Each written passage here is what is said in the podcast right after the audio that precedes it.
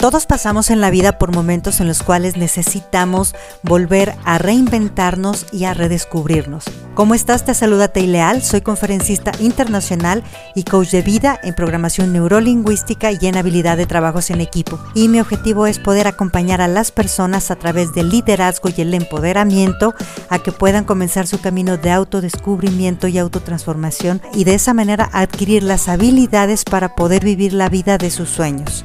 Te invito a que te sumerjas en este grandioso camino en el cual vas a descubrir la mejor versión de ti mismo.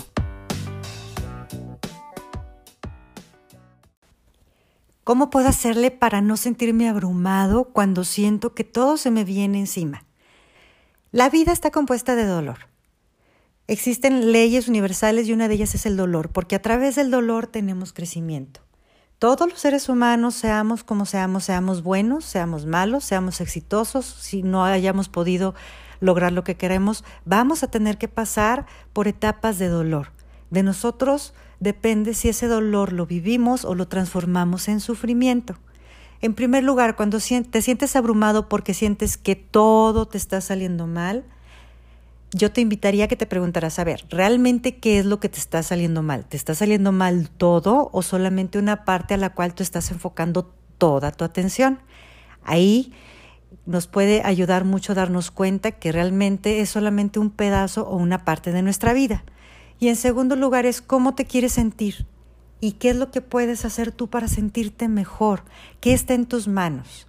Muchas veces nos abrumamos porque queremos que el resultado de algo que que suceda, ya sea en el trabajo, ya sea en una relación, sea que el otro cambie, que el otro haga. Y nosotros no tenemos mucha influencia en que el otro haga lo que nosotros queremos. Es más, sería una manipulación.